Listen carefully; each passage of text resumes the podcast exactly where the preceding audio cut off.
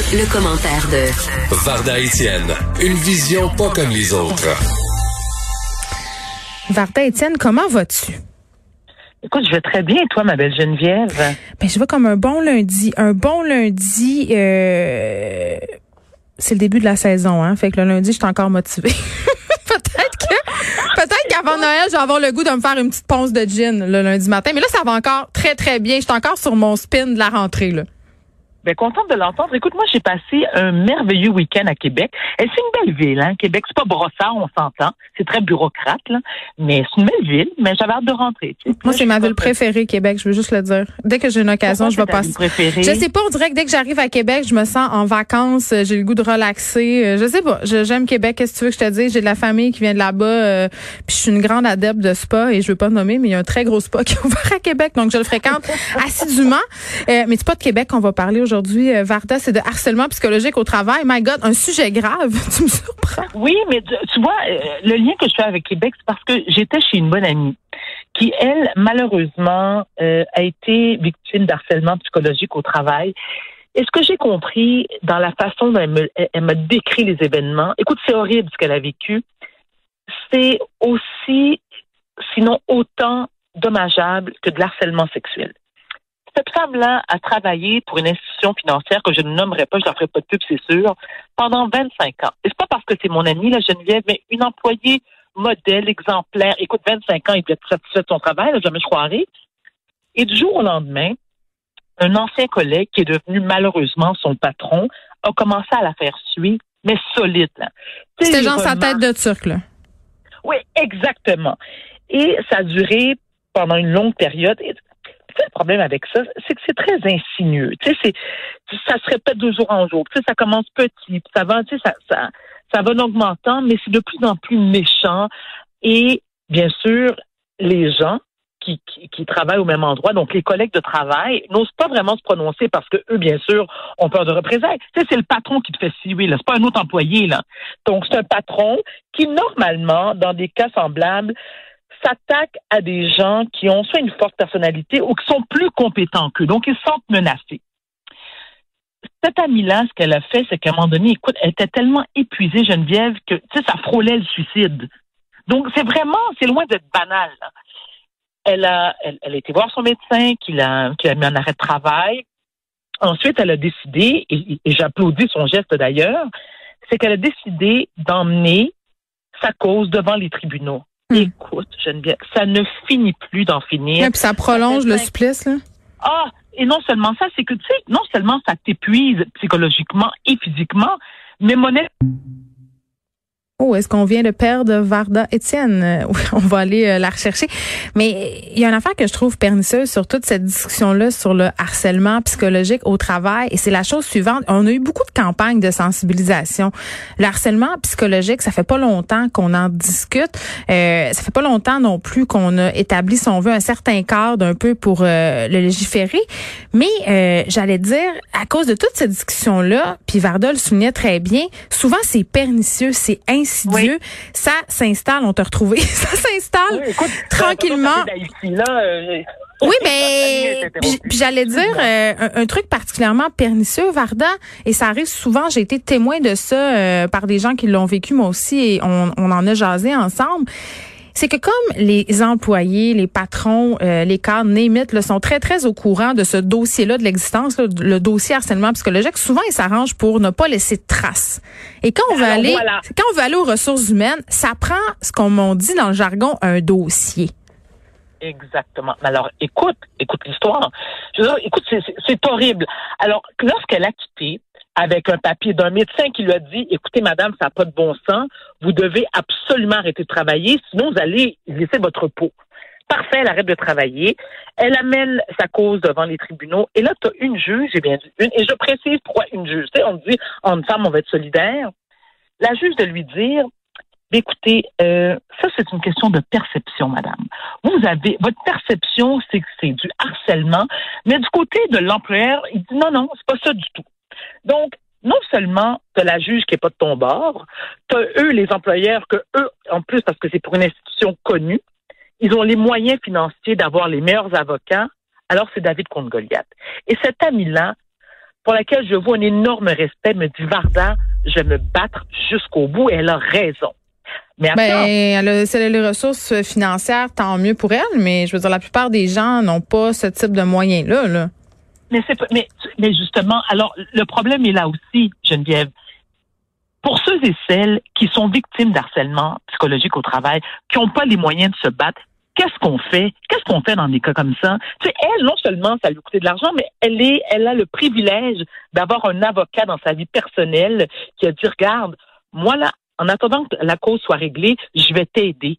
Mais c'est pas tout le monde, il n'y a que des amis ou des ou des ou des des, des, euh, des membres de leur famille qui sont membres du barreau, qui comprends, sont avocats qui peuvent les aider.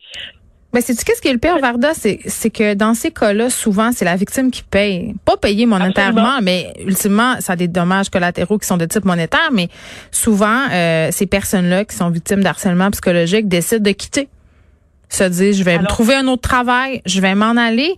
Et même quand c'est pas le cas, malheureusement, souvent, ça se retourne contre le plaignant. C'est-à-dire que, euh, tu sais, les ressources humaines, Varda, là, se traitent la plainte parce qu'ils n'ont pas le choix de le faire. Hein, ça fait partie de leur travail. Mais en coulisses, qu'est-ce qui se chuchote? Hein, cette personne-là, c'est une fauteuse de troubles, c'est un fatigant, c'est un high maintenance. Écoute, mythes, là, et je, je peux te donner d'autres noms, d'autres qualificatifs qui ont été employés pour la décrire. C'est horrible. C'est vraiment horrible. D'autant plus que cet employeur-là, quand ils ont, ils, ont, senti, ils ont senti la soupe chaude puis qu'ils voyaient que mon ami allait jusqu'au bout, hmm. ils ont dit, écoute, on va t'offrir un montant d'argent, c'est ça, un petit peu pour te faire la gueule, fais de l'air, mais, mais en échange de silence. en échange de silence. Non seulement en échange de silence, Geneviève, c'est qu'ils lui ont exigé de ne plus jamais appliquer pour la boîte. Donc, pour cet institut comme tel. Écoute, il y en a plein, là. Je te dis, là, je, me mords les, les, lèvres pour ne pas la nommer. Elle dit, ben, pas d'affaire. Elle dit, moi, je signe rien. Écoute, j'ai tellement, c'est tellement, euh, noble ce qu'elle a fait. La compagnie lui a envoyé un chèque. Ça fait au mois de janvier. On est rendu au mois d'août. Elle me dit, Varda, je refuse de l'enquêter. Je refuse de l'encaisser parce que ça va contre mes valeurs, ça va contre mes principes. Je vais amener cette cause-là jusqu'au bout peu importe euh, où ça mène, et c'est pas tout le monde qui a cette capacité-là, parce qu'il faut être forte psychologiquement aussi pour passer au travers les mailles du système, là. C'est pas tout le monde qui est capable de le faire. Il y a des gens qui rabordent. Ça fait cinq ans, je viens. Mais pour leur propre santé mentale aussi, là, euh, tu sais, bon, c'est pas du harcèlement psychologique, mais je vais faire un parallèle avec euh, le, cas de Claude Robinson, tu sais, que poursuivi Pixar pour plagiat. Ça a été, c'est ça, des années, des années de bataille juridique à un tel point qu'à un moment donné, je me disais, mais pauvre homme, euh, même s'il gagne, la, la majorité de son pécule va aller à payer sa ah. défense. Euh, tu sais, donc ça, ça sera un fait, c'est clair. Puis à un moment donné, tu te dis, jusqu'où je vais? Jusqu'où je vais pour préserver ma... Oui, mais à un moment donné, parfois, la santé psychologique euh, n'est plus là. Je vais dire quelque chose, Geneviève. Je vais te donner un détail de plus. Puis pour ça que je te dis que c'est une personne dont j'admire le courage.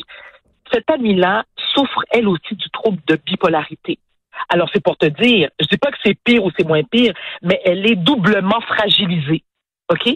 C'est pour ça qu'il y a eu des moments pendant tout le processus hmm qu'elle a eu des pulsions suicidaires et avec raison. Je te dis, je t'évite des détails, mais écoute, c'est pas possible ce qu'ils lui ont fait subir. Et elle me dit, Varda, malgré tout, je tiens mon bout. Puis je dis, garde ma chérie, vas-y, go. C'est pas vrai, c'est pas vrai parce que tu as bossé pour une boîte qui est hmm. multi, multi gonzillionnaire, que tu vas te laisser faire sous prétexte que tu souffres d'un problème de maladie mentale et que tu n'as pas les moyens financiers pour te défendre. Non, tu vas jusqu'au bout. Moi, je me souviens, écoute, je le dis publiquement, écoute, j'en ai-tu rien à battre? À un moment donné, là, Musique Plus, à l'époque, quand j'ai quitté Musique Plus, c'était pas de harcèlement psychologique, mais il m'avait accusé de vol.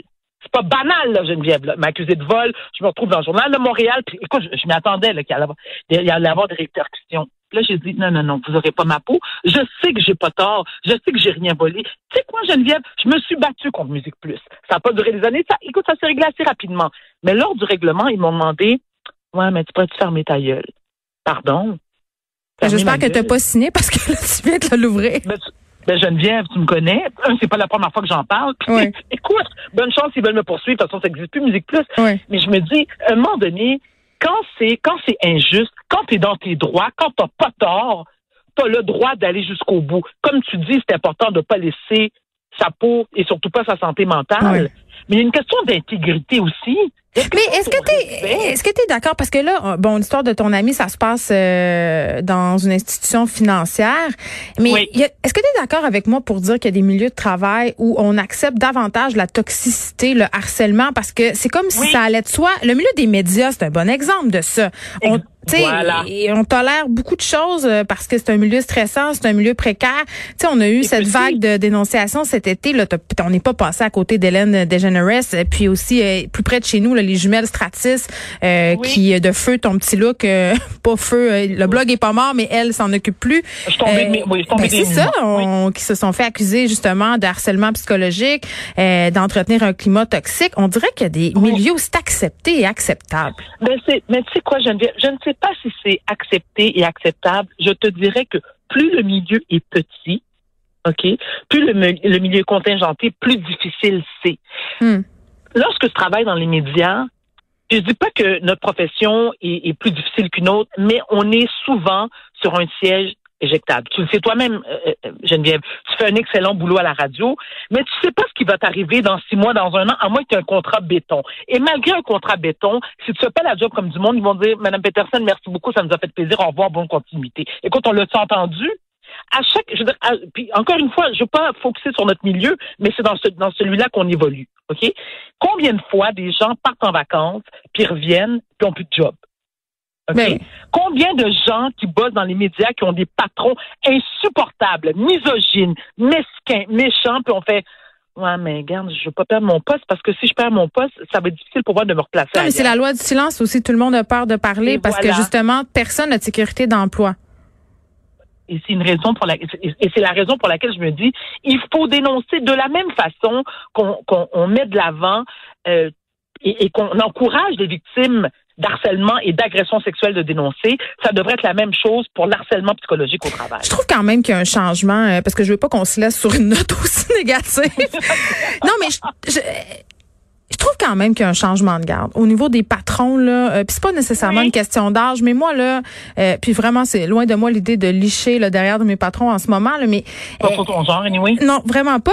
Mais euh, force est d'admettre que on, est rendu ailleurs. Il y a beaucoup plus de compréhension, euh, beaucoup plus aussi de de, de je, je veux pas dire. C'est une question de génération selon toi?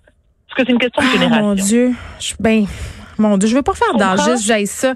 Je pense qu'il y a des gens qui réfléchissent à tout âge, mais je pense que c'est pas une question de génération, Varda, c'est une question de modèle de gestion. Je pense qu'il y a des modèles de gestion ah, qui sont plus acceptables. Tu vois, je parlais avec euh, le docteur, euh, euh, voyons Julien, tu sais qui, a été un peu dans un scandale de toxicité lui aussi là à son à sa maison pour qu'il aide les enfants, c'est ça.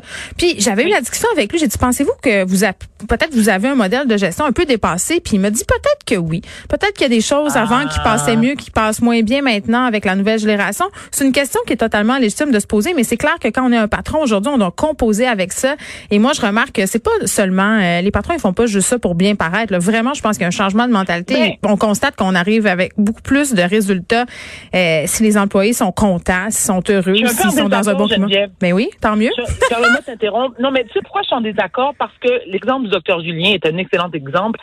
Est-ce qu'il a, est-ce qu'il a admis parce qu'il s'est fait prendre, parce qu'il a été dénoncé publiquement dans les médias?